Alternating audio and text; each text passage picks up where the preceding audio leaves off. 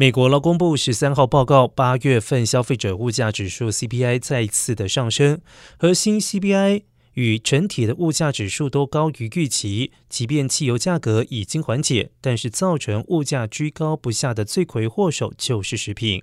八月份的鸡蛋价格比去年同期增加将近百分之四十，是两千零七年以来最大涨幅。蔬果类比起去年同期涨了百分之九点四。乳制品和相关的产品涨了百分之十六点二。整体而言，在家自主的成本比起一年前高出了百分之十三点五，是一九七九年三月以来的最大涨幅。由于房租、医疗费用价格都飙涨，食品也变得昂贵，美国消费者可能要压抑采购非必需品的欲望，即使有节制折扣。